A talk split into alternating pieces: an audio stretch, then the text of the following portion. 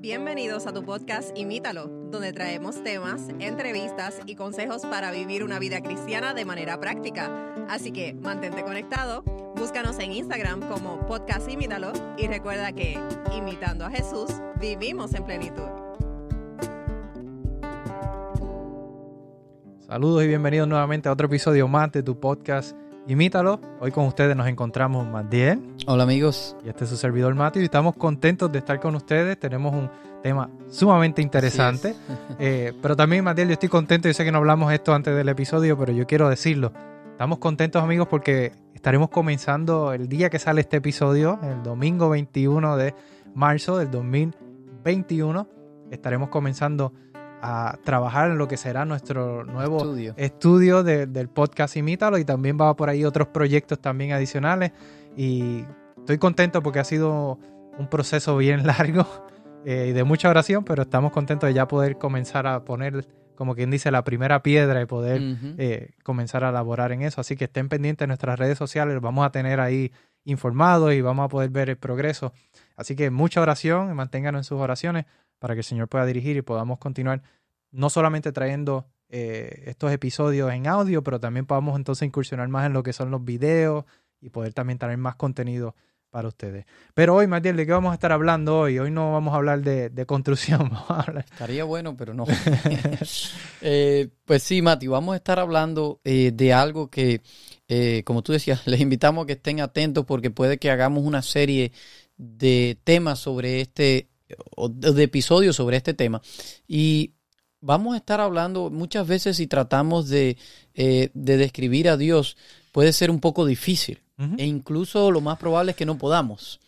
Eh, Exacto, lo que sabemos y lo que conocemos, lo que está en la Biblia, porque es difícil entender, es como poner un mar en un vaso de agua, Exacto. para nosotros es imposible. Pues hoy precisamente eso es lo que vamos a estar tratando de hacer, es eh, vamos a ver cómo comúnmente los escritores bíblicos describen a Dios, cómo, cómo ellos lo, lo describen en la Biblia.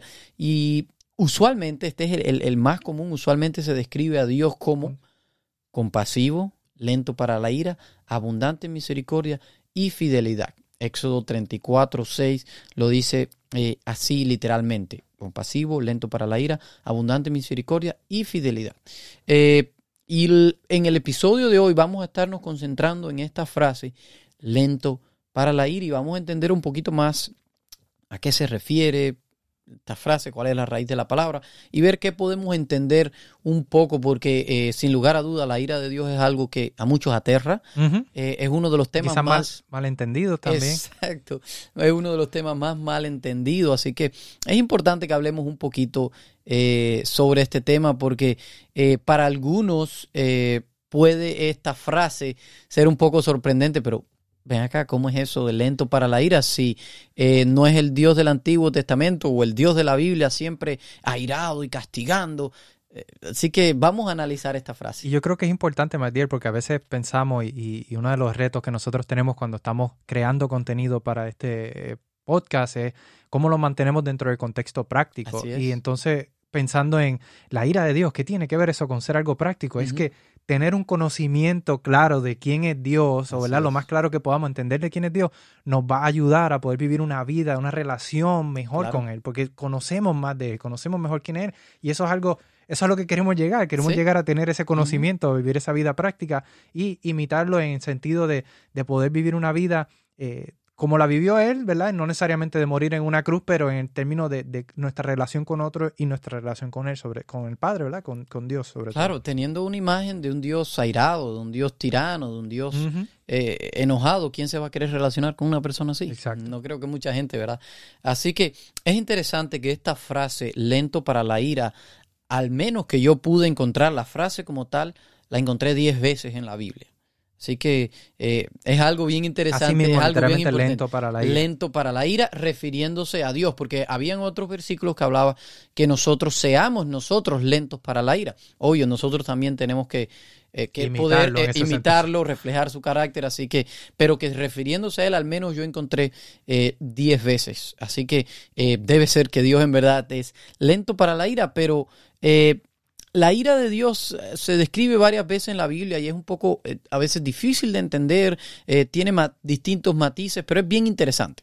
Así que vamos a analizar esta palabra como tal y la raíz de la palabra, la palabra hebrea, literalmente se dice Eric Apanjam y significa literalmente nariz larga.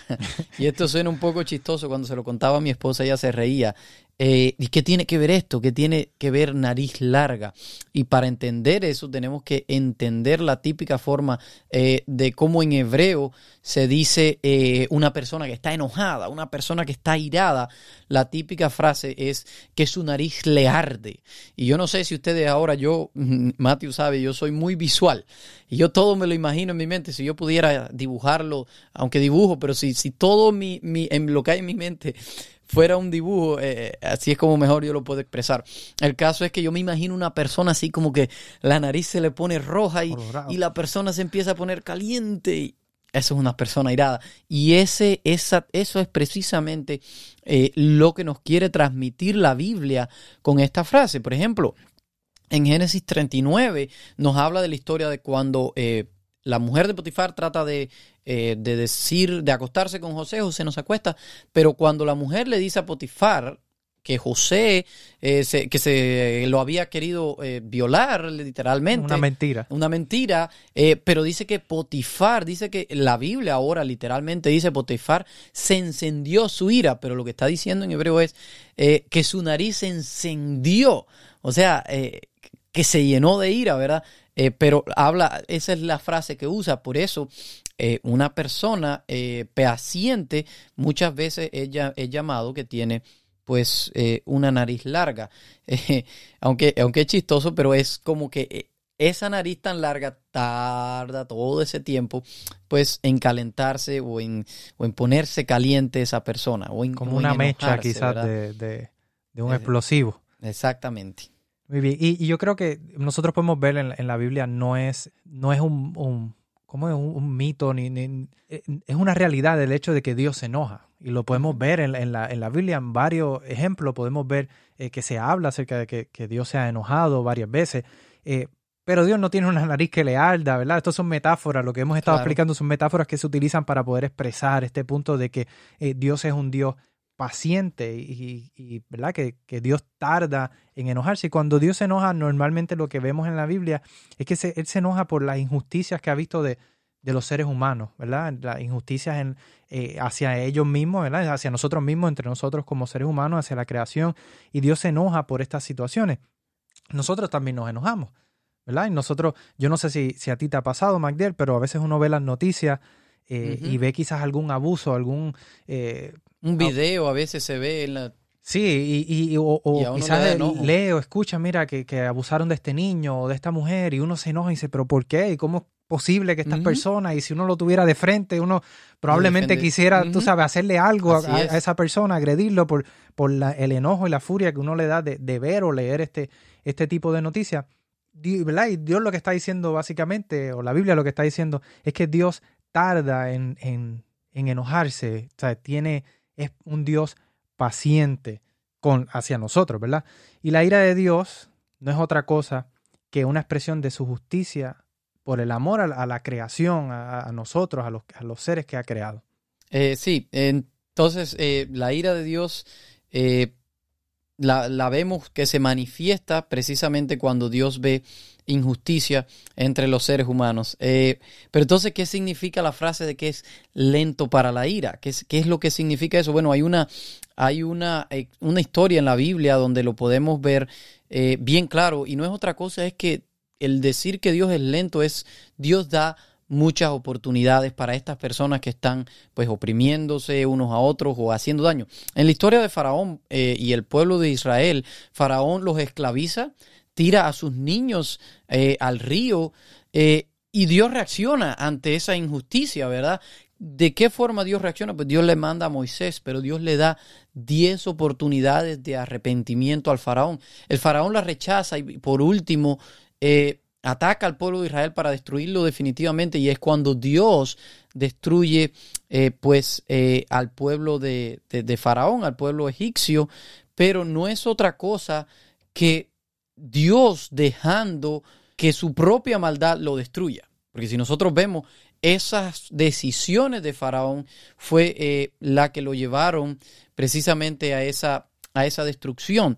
Eh, y si nosotros pensamos en esto, puede ser algo fuerte pensar que Dios reacciona así, pero Dios no sería un Dios bueno, Dios no sería un Dios justo si no hiciera justicia, si al ver eh, la injusticia que hizo Faraón, pues no hiciera nada, pero la ira de Dios consiste en dejar que las personas eh, vean las consecuencias de sus propias decisiones. En esto es lo que consiste la ira de Dios, en dejar que las personas vean las consecuencias de, sus acciones, de sus decisiones y de sus deseos. También lo vemos en la historia del mismo pueblo de Israel, quien una y otra vez rechazaron a Dios, una y otra vez se fueron tras ídolos, tras dioses paganos, bueno, pues Dios eh, lo que hizo, y este concepto, déjeme decirle, lo vemos en todas las historias de la Biblia, eh, lo que hizo con Israel fue que le dio lo que ellos querían, básicamente. Pues ustedes están yendo tras los dioses de las otras naciones, ustedes se están postrando ante las otras naciones, pues Dios dejó que esas otras naciones vinieran y tomaran el, control, el poder eh, sobre el pueblo de Israel, prácticamente los dejó ver el resultado de sus propias decisiones. y fíjate que Romano 1.18 lo, lo expresa de manera clara y dice, porque la ira de Dios se revela desde el cielo contra toda impiedad e injusticia de los hombres, eh, que con injusticia restringen la verdad. Es decir, eh, Dios se revela, como tú decías, contra la, injusticia y, permite estas cosas para que, para que el hombre pueda ver las consecuencias de sus acciones. Y Romanos 2, 4 eh, nos menciona quizás otro... Eh, el otro, el, otro lado de la moneda. Exacto, el otro lado donde dice, eh, o tienes en poco las riquezas de su bondad, refiriéndose a Dios, tolerancia y paciencia, ignorando que la bondad de Dios te guía al arrepentimiento. Sí, es como que, lo como yo lo veo, es como que Dios está viendo las injusticias, a la vez las injusticias y, y reacciona ante esa injusticia y a eso es lo que se le llama ira. Pero espérate, Dios no reacciona como nosotros reaccionaríamos. Nosotros vemos eh, a una injusticia y ¿qué queremos hacer? Tú mencionabas, seguro irle arriba, y, pero Dios no es así. Dios da Dice, dice el, el, el Romanos 2.4, Dios da varias oportunidades.